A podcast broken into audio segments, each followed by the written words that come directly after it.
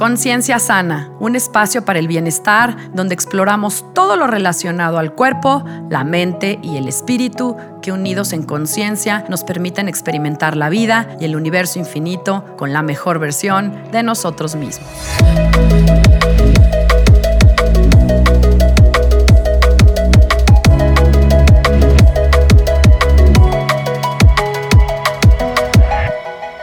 Hola, yo soy Sandra Romero, host del podcast Conciencia Sana, y te agradezco que estés conmigo en este espacio, aquí y ahora. La culpa es tal vez el compañero más doloroso de la muerte. Coco Chanel.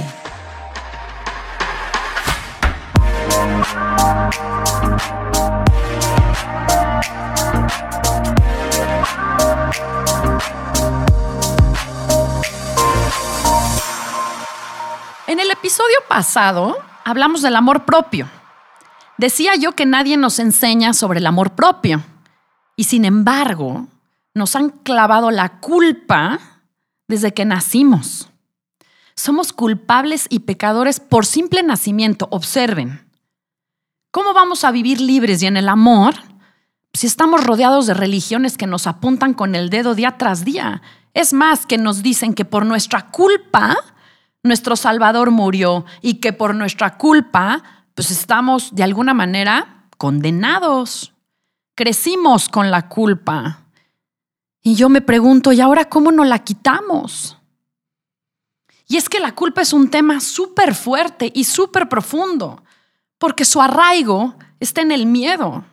La culpa es la hermana del miedo, o es un disfraz del miedo, si lo quieres ver así. Dice el, doctor Hawkins en su libro Dejar ir, que se los recomiendo muchísimo, que la culpa siempre está asociada con ese sentimiento de que hay algo malo, de que hay un castigo en potencia, ya sea real o ficticio. Porque si el castigo no viene del mundo exterior, nosotros mismos nos autocastigamos, porque esa es la programación con la que hemos crecido. La culpa viene acompañada de todas las emociones negativas. No en vano habría este episodio con, el, quote de Coco Chanel, porque la culpa sí es el gran acompañante de la muerte, porque donde hay culpa hay miedo y viceversa. Es más, en experimentos que se han realizado entre las emociones y las respuestas musculares del cuerpo, se ha encontrado que cuando una persona siente culpa, sus músculos se vuelven débiles. Porque quien tiene la culpa o quien padece culpa es para el espíritu como el dolor. Y es para el cuerpo también mucho dolor. Cuando sentimos culpa, nuestro cerebro pierde la sincronía con todos los meridianos de energía del cuerpo. Por eso perdemos el balance y nos volvemos débiles. Por eso la culpa es destructiva. La gran pregunta es, ¿por qué si es tan destructiva nos han llenado con tanta culpa y tanto miedo? ¿Y por qué vivimos así? Algunos autores e investigadores han señalado que la culpa a veces es buena porque nos ayuda o nos previene del dolor o de repetir los errores. No, la verdad es que no. La realidad es que hoy se ha comprobado que 99% de la culpa no tiene nada que ver con prevenir el dolor ni el error. Porque la realidad es que la culpa es una autocondenación y es todo lo contrario al amor propio, es una autoinvalidación del yo de lo que somos, de nuestro valor como seres humanos. Y desgraciadamente la culpa prevalece tanto como el miedo. Y nos sentimos culpables, hagamos lo que hagamos. Y nuestra mente nos persigue diciendo que deberíamos haber hecho otra cosa o que deberíamos de ser mejores.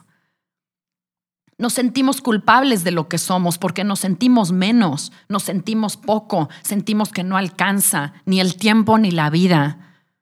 Siempre nos falta algo, más dinero, más tiempo, más o un mejor trabajo, un mejor coche, otro coche, una mejor casa, o más casas, o más vacaciones, más ropa, más joyas o más zapatos, una mejor vida. Más altos, más guapos, más fuertes, más delgados, más educados, un mejor mundo. Y así vivimos, entre el miedo de vivir y el miedo de morir, y la culpa en medio de todo. Bueno, pues Susana Elorza, bienvenida nuevamente a este espacio. Gracias por la invitación de nuevo. Pues encantadas, porque además, bueno, uno se lo prometimos a, a, todos nuestros, nuestros escuchas y todos los que nos siguen, que pues después de este gran tema de la responsabilidad, pues teníamos que hablar de la culpa, ¿no? Era como, como el tema. Y fíjate que el episodio pasado hablé yo eh, del amor a uno mismo. Ajá. Y justamente, pues aquí la culpa también viene. ¿Te acuerdas incluso cuando planeamos este episodio que hablamos de que nadie nos enseña el amor a uno mismo? Sí. Y, sin embargo vivimos con culpa desde que nacemos, culpables desde que nacemos. Sí, sí, bueno, o sea, eh, desde que nacemos. Desde que nacemos nos los han metido. Entonces, pues bueno, comencemos por este bloque uno. Quien no haya escuchado a Susana, Susana Elorza, pues es psicoterapeuta y eh, les recomiendo mucho que escuchen el episodio de la responsabilidad si no lo han hecho hasta ahorita eh, para, que puedan, para que puedan entender desde dónde venimos también. Aunque bueno, este es otro tema completamente diferente, pero siempre no Al final todo, todo tiene que ver porque pues todo se va formando entre el consciente y el inconsciente y ahí este, radica todo lo que hacemos, pensamos y sentimos. Entonces, así es. Todo se entrelaza. Así es. Pues bueno, empecemos, por ahora sí, pues qué es y de dónde sale la culpa, ¿no? Mira, la, culpa es un mecanismo psicológico de autorregulación. Mm. Este, y lo sentimos, se, manifiesta a través de una voz interna. ¿A qué me refiero con este mecanismo eh, de autorregulación? Todos los seres humanos tenemos un método de, eh, tenemos una base de pautas. Vamos, y de los papás, de los maestros, de lo que nosotros entendemos, de los que se nos da por la sociedad, este, pero generamos un sistema de pautas que regulan nuestro funcionamiento. O sea, son como normas. Exacto, claramente. De hecho, yo uso mucho, voy a usar, son nuestras creencias, o las normas. No todos son creencias, pero hay muchas normas. Hay muchos ejemplos de normas, de valores, los diez mandamientos, las, las, reglas de las leyes, todo eso son normas. Pero tenemos nuestras normas internas y en el momento en el que la norma se instala, se genera un, este, un método de autorregulación. Ok, ahora déjame entender aquí el tema de las normas. Es que nosotros como sociedad las creamos y las tenemos por un lado, entiendo. Y por el otro lado, las propias, uno las va construyendo. O sea, uno en su cabeza, en su mente, vas poniéndote como tus reglitas del actuar. Es, una, una parte, sí es así. Unas nosotros las vamos formando de nuestro criterio, lo que vamos entendiendo. Muchas las aprendemos. Ok. Okay. Muchas se nos imponen y ni siquiera estamos de acuerdo, ¿no? Pero hay que cumplirlas. Sí, que son las de la sociedad, las de la religión, las de la escuela, las O incluso la de mi mamá, porque así lo hacía mi mamá, porque mi mamá me dijo y porque mi mamá creía, pues entonces yo lo hago. Y ahí justamente es una parte bien importante de hablar cuando la norma ni siquiera, o sea, se cumple porque se tiene que cumplir. No te la cuestionas, no es pero, yo creo esto, no creo esto. Ok, qué fuerte. y esa es la parte que hace la culpa disfuncional. Entonces, para, para, para, dejar bien, bien claro, cuando somos chiquitos, de entre lo que aprendemos de nuestros papás, de nuestros maestros, lo que aprendemos en la escuela, todo esto tiene que ver también en dónde naces, en el medio en el que naces, en qué género naciste y con cuál te identificas. Hasta qué número dijo eres, ¿no? Casi también. Todo, esto tiene que ver porque, y por eso nos, no nos da la culpa de la misma manera a nadie. O sea, yo puedo hacer la misma acción y a mí me da culpa y a ti no. Sí. Sí. Sí. Wow. Porque depende de mi sistema interno de normas. Sí. es lo que yo creo que yo estoy haciendo mal. Ok. Y la disfuncionalidad viene un poco en el no entender primero qué norma, porque este sistema de normas se queda en el inconsciente. Es lo que Freud le llamaba el super yo. Ok. Es mi Pepe Grillo. Ok. Ajá, mi conciencia, porque el super yo, luego nos, la gente no entiende bien lo que es el super yo. No es un, no es un pero es el Pepe Grillo que te dice, esto está bien, esto está mal, esto está mal, por aquí no. Entonces, esto está en el inconsciente. Entonces, ¿qué pasa? las mentiras son muy buenas porque es una norma bien sencillita que todos tenemos acceso a mentir o no mentir y aclara muy bien cómo funciona la norma. Cuando soy chiquita me dicen, pues no debes decir mentiras. Y yo va a depender de qué tanto internalice esa norma, qué tanto me vaya a hacer yo rígida. Ok. Y vaya a rigidizar esa norma. Ok. Si la norma está muy rígida y la tengo en el inconsciente y yo clavada. Clavada y yo me manejo desde el automático de no la cuestiono, no voy a poder jamás decir una mentira sin sentir culpa. Claro. Y luego están los rebeldes, los que son muy, asumo que son muy flexibles con la norma. Claro, claro. Y, esa es la, parte de la invitación a, flexibilizarla, pero eso es hasta el final, ¿no? Entonces, ¿qué pasa cuando se instala el sistema de, normas, de creencias? El, te digo que en automático se, se, genera el sistema de autorregulación. Y para que quede claro, digamos que nos partimos en dos. Cada uno de nosotros tiene la parte que es el guardián de la norma, el que te dice no digas mentiras, el pepito grillo, el no digas mentiras. El angelito de aquí. Eh, y el que acciona, el que dice o no dice la mentira, el que roba o no roba, el que engaña o no engaña, el que manipula o no manipula. Entonces, cada uno de nosotros son dos lados de una misma moneda. Está, vamos a llamarle el culpador para que sea más claro, y el culpable. El que apunta el dedo y te culpa. Exacto. Entonces tú dices la mentira y viene el culpador. Dijiste una mentira y tú sabes que esto está mal. ¿Mm? Y va a depender de lo rígido de la persona, de qué tanto se culpe por absolutamente todas las mentiras y también va a depender mucho de, esto, que tanto se castigue. Uy, sí, porque, ahí vienen los latigazos, pues sí. Porque una parte indispensable de la culpa este, disfuncional es la descalificación y el castigo. Claro eres una mala persona, no eres honesta, cómo te atreves a decir mentiras. Y puedes irte desde es pecado, está mal, haces daño, mientes. Y ahí sí yo no sé por qué se nos da tan bien. Mira, yo a mí si me preguntas, tiene que ver con programaciones. O sea, hazte cuenta, yo siento que bueno, lo he visto y lo he observado y, bueno, también en, lo que he estudiado venimos programados y muchas veces esta programación no viene de esta vida. O sea, quien crea de otras vías, o sea, es ancestral. Muchas veces cargamos con programas que vienen desde padres, abuelos, bisabuelos, tatarabuelos, ¿no? Entonces venimos como que con el chip precargado, ¿no? Como yo digo, con, con, una parte del software instalado en ti y pues actúas desde ese ancestral. Y entonces eso te hace más sentido de que es completamente inconsciente muchas veces. Así es. y nada más es un como si te apretan el botón y pum, es la reacción al castigo. Sabemos que hicimos algo mal porque tenemos, te, digo que se manifiesta como una voz interior. Y sale el culpable, que es el guardián de la norma, que desde hace cuánto está ahí, como dices tú, cuidando reglas de la bisabuela. Sí, sí, sí, de antaño, de no, que yo ni siquiera sé por qué me siento tan mal y por qué me da tanta culpa haber hecho lo que hice. No lo entiendo, porque está en el inconsciente.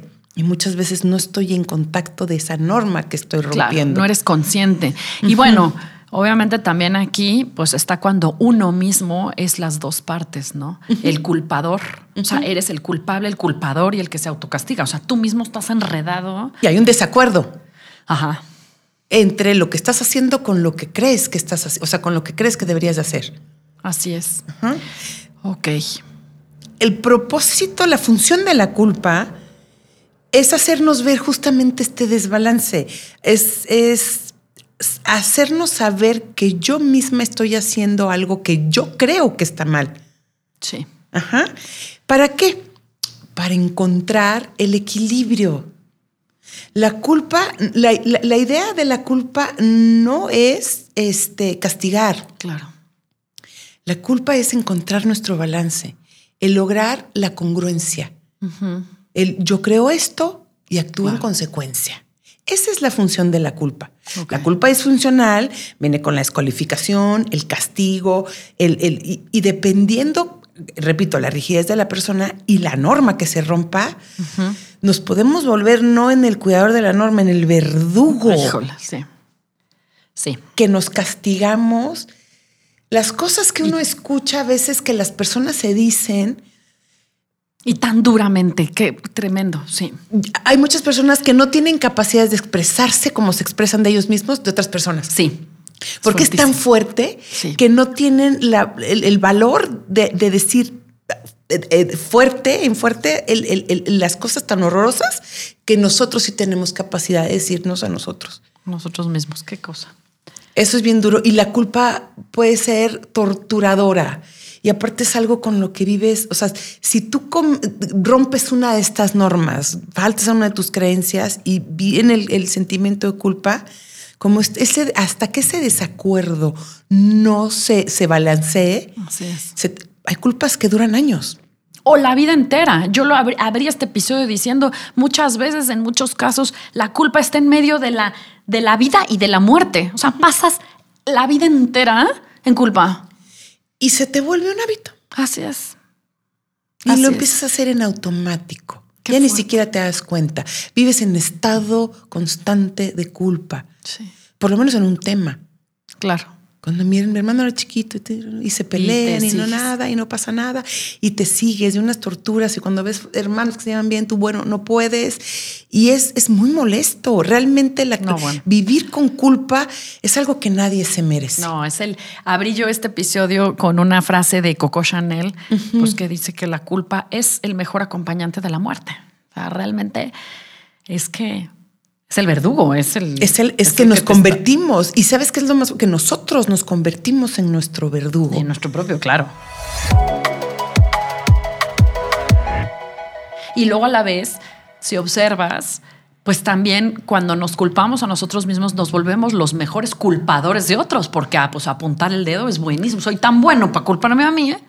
que pues también apunto el dedo todo el tiempo, todo el tiempo. Claro. A todo mundo. Pues sí, te vuelves el máster Claro. De la culpa. Sí, sí, sí. Bueno, entonces, a ver, vamos, vamos por pasos. ¿Cómo, cómo podemos entonces trabajar la culpa? Claro, porque suena, suena muy pues lindo, ¿no? Ya, entendí. muchos, muchos decimos, ok, ya estoy ahí, ¿no? Pues ya, ahí, con eso vivo. O traigo esto cargando. ¿Y ahora qué ¿Y ahora qué le hago? Entonces, lo primero, primero, primero que tenemos que entender es qué norma estamos rompiendo. Ok. Porque si no tenemos claro eso, no va a poder haber un trabajo de reconciliación entre las dos partes. O sea, tiene que haber una conciencia, un trabajo consciente de decir, a ver, ¿qué? ¿De dónde? Sí, me siento culpable. Y cuando dices culpa, culpa, culpa, lo llevas de la mano. En terapia yo lo llevo de la mano a decir, ¿por qué te sientes culpable? ¿Qué es lo que, qué estás haciendo mal que te, que te culpas? que, rompiste y los trato de llevar así como una creencia. Muchas veces digo, y hay una creencia escondida. Claro, buscas el detonador. crees que es lo que estás haciendo mal? Entonces, descubrir esa norma, esa regla, esa creencia que te es, no se dicen mentiras. las, los amigos no juzgan. Los esposos no engañan. Las las personas buenas no dicen mentiras. Eso es lo que tienes que, ¿no? Eh, entonces ya cuando entiendes eso, hay que contextualizar y flexibilizar. ¿A qué me refiero con contextualizar? Es una palabra bien bonita, larga y este elegante, ¿no? Pero pero lo necesitamos con palitos y, este, bolitas. Así, este, así, al clarito, clarito. Contextualizar. Sigamos con el tema de la mentira, porque digo que es un, es un concepto bien sencillo. Sí. Entonces, yo tengo bien, bien, bien, bien cristalizada la norma de no se dicen mentiras. Y de repente, este, mi abuelita, que ya está muy viejita, eh, no, no se siente bien y uno de mis sobrinos, mis primos, uno de sus hijos, se enferma de COVID. Ok. Y la abuelita está preguntando, ¿le dices la verdad? Sabiendo que le puede hacer daño y que se va a preocupar y que se le va a bajar la presión. Claro, es que ahí es donde vienen las famosas mentiras piadosas, ¿no? Eso es contextualizar y flexibilizar la norma. Sí, sí. Ajá. o sea, las normas, Lo que pasa es que muchas veces el culpador no entiende que la norma se puede flexibilizar, se puede cambiar, a veces se puede hasta desechar. Claro. Uy, claro. Sí. ¿Ah? Pero, pero en ese inconsciente programado, escondido, al cual no tenemos acceso, mi culpador, eso no lo sabe, porque no lo tiene a la mano. Entonces él dice, la mentira es mala. Y la abuelita, la tía, el sobrino y el COVID me dan igual. Tú dijiste una mentira y eso está mal y mereces sufrir porque eres mentiroso. Y un castigo, claro. Entonces, si yo en un trabajo voy y digo, híjole, es que me siento súper culpable porque mi abuelita digo, pues que le estoy diciendo una mentira. Y es a lo que encontramos, ¿no? Cacho la norma. ¿Qué, ¿Qué, estoy haciendo mal? ¿Por qué me siento culpable? Es que estoy diciendo una mentira. Ahí viene el trabajo de contextualización que es cuestiónala no sé, hay unos ejemplos como en qué caso la norma es válida y posible y en qué cuáles no. Claro, ahí es donde entra el criterio, abrir la mente. Pues no le digas a tu abuelita si le va a hacer daño. Claro. ¿No? Sí, porque muchas veces si no flexibilizas, por lo que me está llegando a mí ahorita, es que el daño colateral puede ser más grande, ¿no? O sea, la abuela entonces se va a enfermar, entonces todo el mundo se va a preocupar. O sea, generas más daño. Claro que cuando flexibilizas tu propia norma y, haces una pequeña. ¿Cuántas verdades causan mucho daño? Así es. Así es. Hay muchas verdades que causan daño, que lastiman, que duelen y que no es necesario compartir. Sí, es correcto. Entonces, eso es flexibilizar. Eh, ¿Cuáles son las excepciones de la norma? Claro. ¿No? Qué interesante, pues sí. ¿Cómo es el trabajo de la excepción a la regla. ¿Cómo actuar en cada una de estas excepciones? Claro. ¿Y cómo? O sea, aquí es, entonces es un tema de conciencia, ¿no? Hay que entender, sí, claro, tener la, conciencia despierta. Sí. Que, que, la salud mental está basada en una conciencia despierta, en una conciencia abierta. Cuando tú tienes todo tapado, todo guardado, todo escondido y no tienes acceso a lo que te pasa, pues vives en automático. Pues Yo digo que la gente sobrevive, no vive. Sí. Va actuando, reaccionando, sin, sin, hacerse cargo de lo que le pasa, de lo que siente, de lo que piensa. De ser responsables. Hacerse responsable de su emocionalidad. Así es. Entonces, en esta parte de, la contextualización y del poder tener acceso a, lo que hay aquí adentro de mí, es bien importante entender la esencia de la norma. Para contextualizar. Porque si tú guardas la esencia de la norma, puedes adaptarte a, la situación en la que estás viviendo. Ok. Yo no soy mentiroso, pero estaba cuidando la salud de mi abuelita. Así es. Sí. Yo soy una persona honesta. Pero hay mentiras que dañan y yo no quiero dañar a las personas. Porque amo a mi abuela. O en otros casos, ¿no? Abriendo un poquito más. Pues, en el trabajo, ¿cuántas veces en el trabajo se tiene que mentir por porque así funciona? El, el, medio. Pues sí. Incluso como padres muchas veces mentimos por proteger a nuestros hijos, pero regresamos a lo mismo, son estas mentiras piadosas, o sea, de amor de amor incondicional. ¿no? Que son válidas. Que son válidas. Pero no pierdes tu esencia. No por decir una mentira que cuida a una persona o que, que, no hay opción porque eso es lo que se te exige o porque es lo que... Te vuelves una persona deshonesta. Claro. Te vuelves en alguien mentiroso. Así es. Cuidas tu esencia, pero te adaptas. Sí. Y el adaptar viene de o sea, justo, justo el contrario de la rigidez. Sí. Es el, cuando te adaptas eres flexible. Sí. Y cuando puedes flexibilizar tus nor, contextualizarlas y flexibilizarlas, no necesitas vivir haciéndote daño. Sí, sí, sí, de tu propio verdugo. Encuentras ese balance. Así es. Pero vamos, caray, sí tiene que ver, hijo, qué lindo, porque me estás haciendo a mí conectar incluso con mis episodios pasados, porque este tema de la conciencia tiene que ver que para encontrar el balance y ser consciente, pues sí tienes que haber trabajado contigo mismo y con tu oscuridad y con tus sombras y con todos tus temas, para que de verdad no salga el verdugo, sino salga la persona amorosa que tenga la capacidad o la visión amplia de ver que esa norma sí se flexibiliza y que entonces sí puedo encontrar el balance y entonces no hay culpa. Es que es lo que te digo, es indispensable para la salud mental tener la conciencia despierta, hacerte cargo, de saber qué te pasa. A veces las personas cuando llegan a consulta, de lo primero que, le pregunto es que, qué sientes.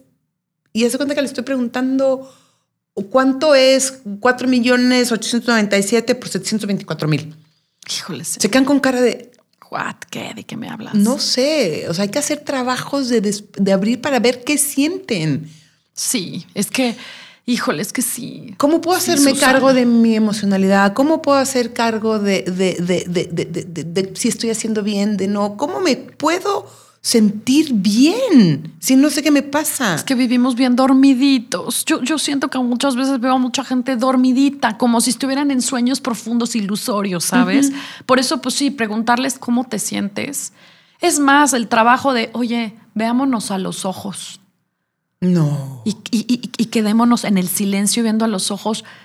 No, la gente no puede. No. Muchos no pueden, no pueden, no pueden hacer ese simple y sencillo trabajo de contactar. Porque pues hay tanta barrera, tanta mente, ¿no? Y hay tantas opciones hoy a la mano. Sí. Sí. Obviamente la terapia es una de esas, pero, pero hay mucha gente que no cree en la terapia. Pero un libro de autoayuda, escucha un podcast, hay un montón de información afuera, medita, haz yoga, haz ejercicio, escúchate, aprende a escucharte, ¿Qué, qué quieres? ¿Qué, ¿Qué te hace falta? ¿Qué sientes? Sí. Porque somos mucha mente, porque estamos acostumbrados a vivir, te digo, en el mundo mental. Queremos resolver todo con la mente y no sentimos. Es un poco también, abrí este episodio así. Nos enseñan de todo, pero no a contactar con la emoción, que creo que ahí es donde el trabajo de ustedes como terapeutas, pues es, es, es hermoso, porque lo que están haciendo ahí es simple y sencillamente ayudar a las personas a contactar Claro, para mí lo que yo en, en, terapia es les abro la puerta a su interior. Y dependiendo de lo que encuentran adentro, es lo que, lo que se trabaja, lo que hay para, para que te sientas bien. Sí. Con lo que tú tienes. Así es. Y bueno, creo que aquí está interesante. Tú me habías compartido, ¿no? este, este cuestionario em, o un poco de cómo podemos trabajar y creo que incluso estaría padre que compartieras parte, parte de esto. Claro que en sí. En este tercer bloque, ¿no? Que es también ir más allá de la culpa, que es algo que incluso tú y yo lo platicamos previo a esto. Bueno, ok, yo ya lo trabajo, pero pero él no podemos acostumbrarnos a vivir así. Exacto. No se vale. O sea, de verdad que el daño yo lo digo, el daño que nos estamos haciendo viviendo con culpa no nada más es a nosotros mismos, es a todos los que nos rodean. Porque se nos convierte en un hábito. Claro. Entonces, como tú decías, me culpo yo, pero te culpo a ti. Claro, culpo a los demás. Claro. Es como vivir con un muerto, de verdad. De verdad, no está padre. La culpa se convierte en algo que cargas y que pesa y que estorba y que tortura. Así es. Entonces, la invitación aquí es dense cuenta que hay opciones. Exacto. No hay que, no, tenemos, no nos merecemos vivir con culpa. La culpa es algo que está para, para, nuestro servicio. Sí.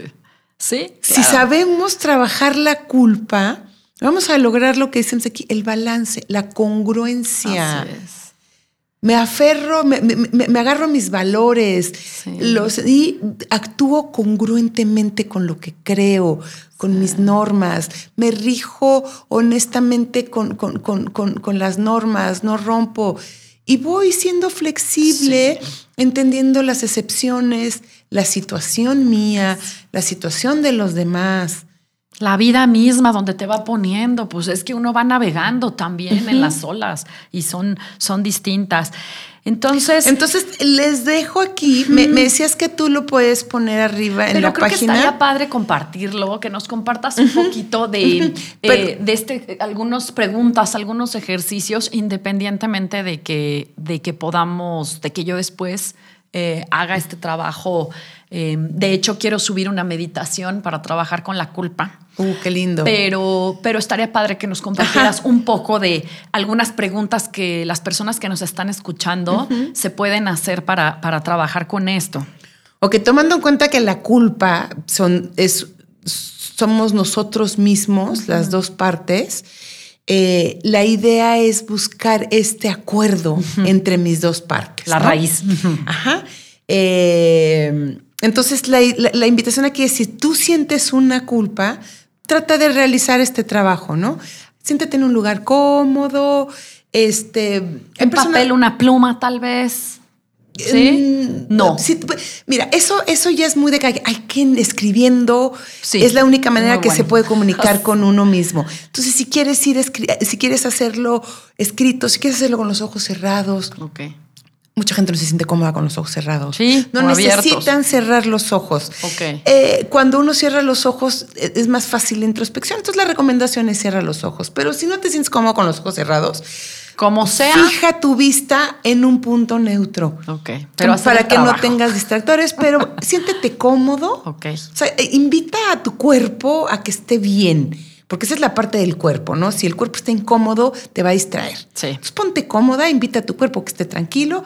Si sientes tensión, aprieta, aprieta, aprieta, aprieta, aprieta donde sientes la tensión y suelta. Y vas a ver cómo la tensión se va. Y luego vas hacia adentro, ¿no? Acuérdense que, que, que la culpa está ahí adentro y hay que encontrar qué es, ¿no? La culpa que siento es como si una voz me acusara de y trato de contestarme esta pregunta. Aquí es donde viene qué norma estoy rompiendo. Esta voz me acusa de fuiste mentiroso, engañaste, eh, robaste, no eh, abusaste de otra persona, no ayudaste. Ajá. No estuviste ahí, no acompañaste, no, ok. No eres suficiente, bueno. Ok. Entonces empieza, la, voz te va a contestar. La voz te va a contestar y te va a decir, te acuso de que no eres buen amigo. Te acuso de que no eres buen hijo. Te acuso de que no eres buen padre. Te acuso de que eres un irresponsable. Entonces ahí tenemos la norma. ¿No? ¿Qué pasa? ¿Qué, ¿Qué norma estoy rompiendo si no soy buen hijo?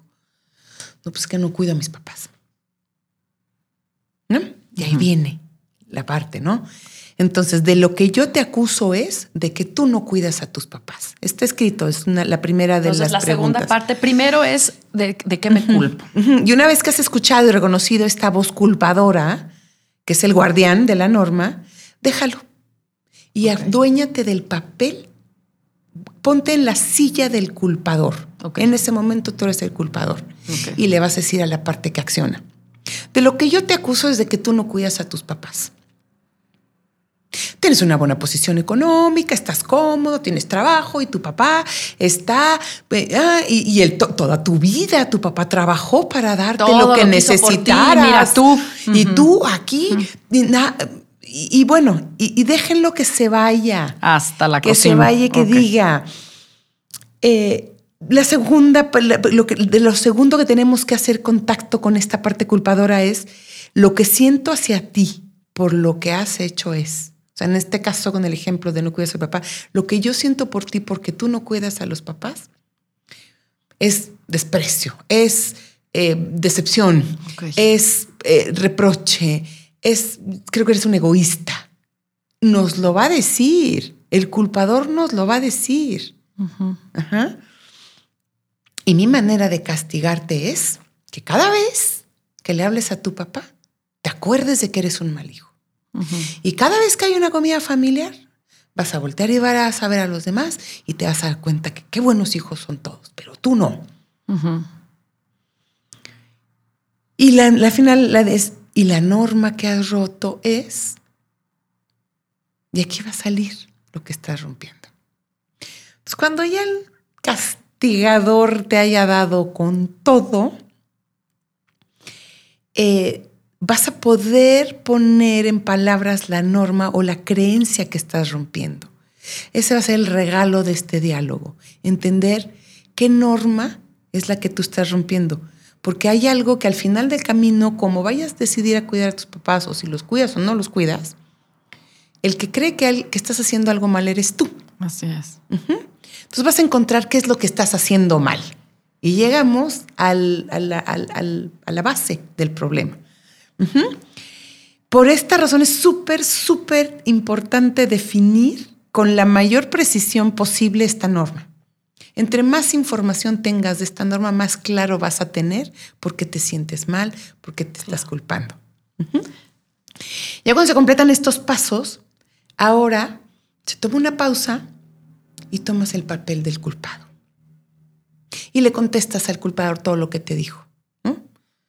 Tú me acusas de no cuidar a mis papás, pero yo no sé qué es para ti cuidar a los papás. Yo le hablo a mi papá por teléfono, o sea, dinero tal vez no le doy pero tal vez tú lo que estás pensando es que cuidar a mi papá es darle dinero. Pero yo le hablo todos los, los, los, días por teléfono. Lo acompaño, lo acompaño, le compro libros. Platico con él. Ajá, yo si, si, le gustan las galletas, cada vez que voy a su casa le llevo sus galletas. Voy por él, lo llevo a las fiestas, lo llevo que vea a mi tío. Este, le doy mi tiempo y mi atención. Claro, le tengo la tele con el canal de, de la Fórmula 1 porque le gusta, para que la pueda ver todos los fines de semana. Entonces es como de, oye, yo no creo que sea justo, que seas justo conmigo, de que te sientes decepcionado porque estoy cuidando a mi papá. Yo no quiero que me castigues porque fíjate todo lo que estoy haciendo y le contestas. Todo lo que desde el que acciona, porque si no te pones en ese lugar no vas a poder darte cuenta de todo lo que sí estás haciendo. Claro. El culpador ve la norma y manda, que se manda la desaprobación y el castigo en automático. No se detiene a ver todo lo demás. Así es. Pero cuando tú le dices, oye, pues creo que lo que estás pensando es que lo único que no estoy haciendo es no le estoy dando dinero a mi papá. Claro. Y le estoy dando tantas otras cosas más. La verdad, la verdad es que sí lo cuido. Sí. Y si tienes sensación de que tu culpador todavía quiere regresarte dos o tres cosillas, vuelves a una pausa, regresas con el culpador y le dices, pues sí, pero no sé, ya te dirá claro, el dinero, tú te vas pero todo. en la silla, ¿no? Te vas, claro, es ese juego de la silla de las dos partes y el trabajo. Y esto se hace hasta que se logra flexibilizar esta norma, como lo que hablábamos, ¿no? De contextualizarla, cuestiónala, cuestiónala. A ver, ¿qué significa que, cuidar? ¿Qué es para mí mi concepto cuidar? Lo estoy haciendo, no lo estoy haciendo. ¿no? Y ya cuando llegas a esa parte, tiene que haber un acuerdo hasta que el culpador te diga, tienes razón. No me había dado cuenta, pero sí cuidas a tu papá. Está bien, tienes razón. Todo lo que me dices me hace creer a mí también que sí estás cuidando a tu papá. Wow, Susana, qué bonito trabajo. ¿eh? Es bien bonito. Qué bonito trabajo. Es este trabajo, si no, si es una persona, como lo decía al principio, si es una persona rígida, si no tienes mucho contacto contigo, si todo, probablemente sí sería recomendable acompañarte de alguien que te pueda, que te pueda llevar. Sí. Entonces, si yo vivo con culpa, puedo tratar de manejar mi culpa. Esta es una de las opciones. Sí, esta es por lo menos una puerta de entrada. Claro, esta te la dejo aquí para que si este tienes curiosidad, aquí lo abres y está. qué lindo, no te sirve. Busca otra. Busca ayuda, claro. Pregunta, busca. En internet debe de haber mil trabajos de culpa. ¿Cómo le hago? Lee, investiga. Si no, ve a terapia. Claro. No te hagas. No te quedes ahí. No te hagas. Sí. El, lo que nos hacemos para dejarnos vivir con el culpa. Hay opciones. Sí, o vivir de la víctima. Ay, es que yo. No, señores, hay un trabajo que hacer. Sí se puede, todos lo podemos. Hay dos mil millones de herramientas allá afuera, adentro, terapeutas como tú. De verdad, no hay pretexto para no trabajar con esto. Claro que no. No nos merecemos vivir así, pero al final del camino es nuestra opción. Los únicos que podemos decidir si lo cambiamos o no lo cambiamos somos nosotros mismos. Entonces, si yo decido vivir con culpa, es porque yo no estoy decidiendo hacer algo diferente. Y hágase usted responsable de esto. Exacto. Susana Elorza, gracias. Muchísimas gracias. Nos acabas de dar a todos un hermoso regalo eh, y mucha luz. Espero que sí, espero que verdaderamente el propósito de todo esto es que la gente pueda sentirse un poco mejor. Ese, es para mí el, propósito de todo lo que estudio, todo lo que trabajo, todo lo que vengo y hablo con ustedes, es darles a las personas opciones y herramientas para que se sientan mejor. se siente muy padre sentirse bien. Sí. y la mayoría de las personas vive sintiéndose mal. Así es. Y bueno, las personas que quieran contactar contigo, por favor, dinos eh, cómo, cómo podemos localizarte, contactarte, si queremos terapia, ¿dónde te buscamos? Eh, hacemos lo mismo de la vez pasada, te dejo mi teléfono y tal vez en, en, los, este, donde dejes el trabajo que, que acabo de, de comentar, te puedo dejar mis redes. No soy mucho de redes no se me da, la verdad. pero, no, se te puede dar todo en la si vida, nos compartes a lo pero te tu pongo las redes para mandarte un WhatsApp. Claro que sí. y si alguien quisiera que se sienten más cómodo, no soy muy activa en las redes, pero las reviso. Sí. Lo más fácil es que me manden un, WhatsApp, al 442-226-1214. Buenísimo. Ahí estoy. Eh, igual dejo mis datos contigo y si por algo en Instagram pasa, también estás Susana, Susana Elorza. Terapeuta. Eh, Susana guion bajo, Susana Elorza guion bajo terapeuta. Digo que soy malísima para las redes. Pero bueno. Susana Elorza guion bajo terapeuta. En Instagram. En Instagram y en Facebook. Buenísimo, Susana. Buenísimo. Y si no, si alguien tiene alguna duda, pues también me pueden contactar a mí directamente y yo les paso el contacto de Susana. Claro que sí, pero el que me busca de veras, de veras me encuentra y trabajamos y a sentirse mejor. Muy bien. Muchísimas gracias, de nuevo por la invitación. Es un placer trabajar contigo. De corazón a corazón. Gracias. Para cerrar este episodio, me gustaría señalar que reprimiendo la culpa, proyectándola en otros. O escapar de ella no es una salida. Por eso hablamos de este gran tema de la responsabilidad y le dedicamos un episodio enterito a esto. Porque tratar con la culpa implica responsabilizarse y a sí mismo. De lo contrario, la culpa, como toda sombra no abrazada, aparecerá de nuevo. Y siempre en forma de autocastigo, en accidentes, en mala suerte, en malas relaciones y malos trabajos en enfermedades físicas, en cansancio y fatiga crónica, en noches y noches de insomnio, en angustia y ansiedad, y en una serie de formas que la mente y el inconsciente nos pondrán de frente ante la falta de felicidad, de gozo y de paz interior. La culpa representará siempre la muerte, así como el amor representa la vida. La culpa siempre representará ese yo inferior que se cree todas esas cosas negativas sobre nosotros mismos en esa película de nuestra propia vida.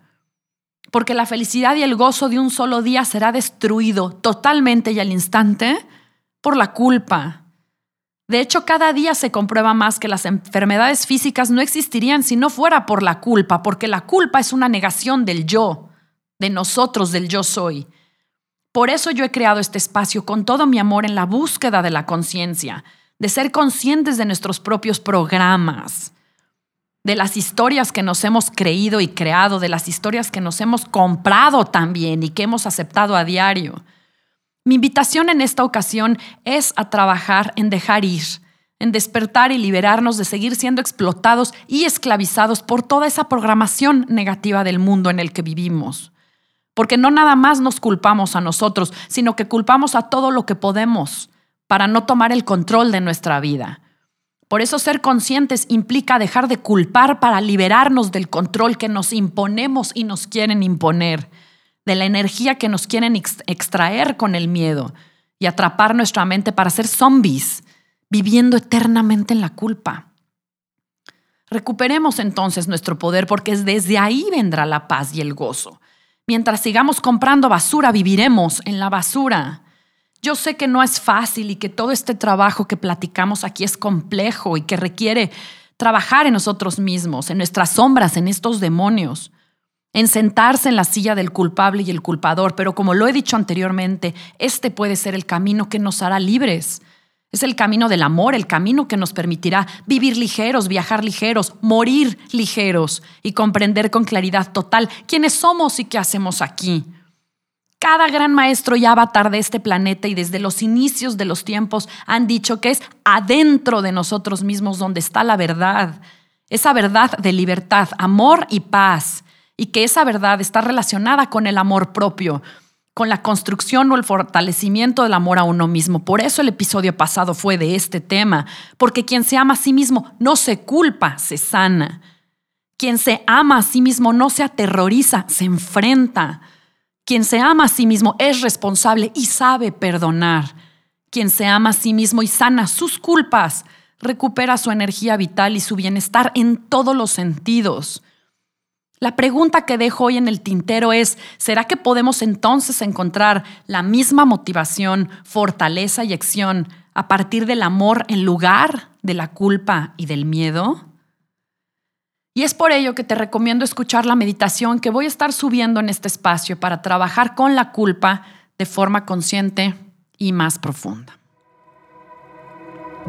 Si te gusta este espacio, te pido que lo compartas. Yo soy Sandra Romero y profundamente agradezco que te hayas tomado el tiempo para escucharme y acompañarme en un capítulo más de Conciencia Sana. Te invito también a que pruebes las meditaciones y afirmaciones que he empezado a compartir en este espacio gracias a Steve Nobel, uno de mis maestros y guías en meditación y espiritualidad.